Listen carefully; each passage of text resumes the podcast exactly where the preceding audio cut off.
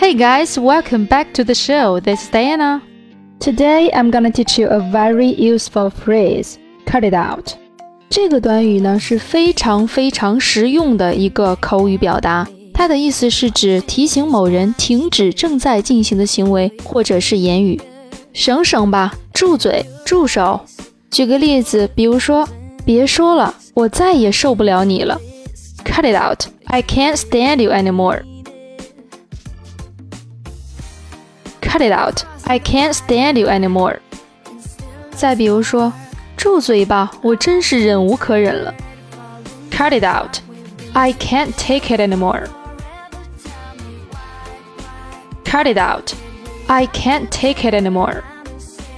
再比如说，我们生活中经常会看到啊，有些人就喜欢跟别人搭讪。那当你被别人搭讪的时候，你就可以这样回他。 拜托你省省吧，我已经名花有主了。Oh come on, cut it out. I'm not available. Oh come on, cut it out. I'm not available. 在微信公众号回复关键字“省省吧”，即可查看今天节目的完整文本内容。Okay, so that's all for today. I'll see you next time. Bye, guys.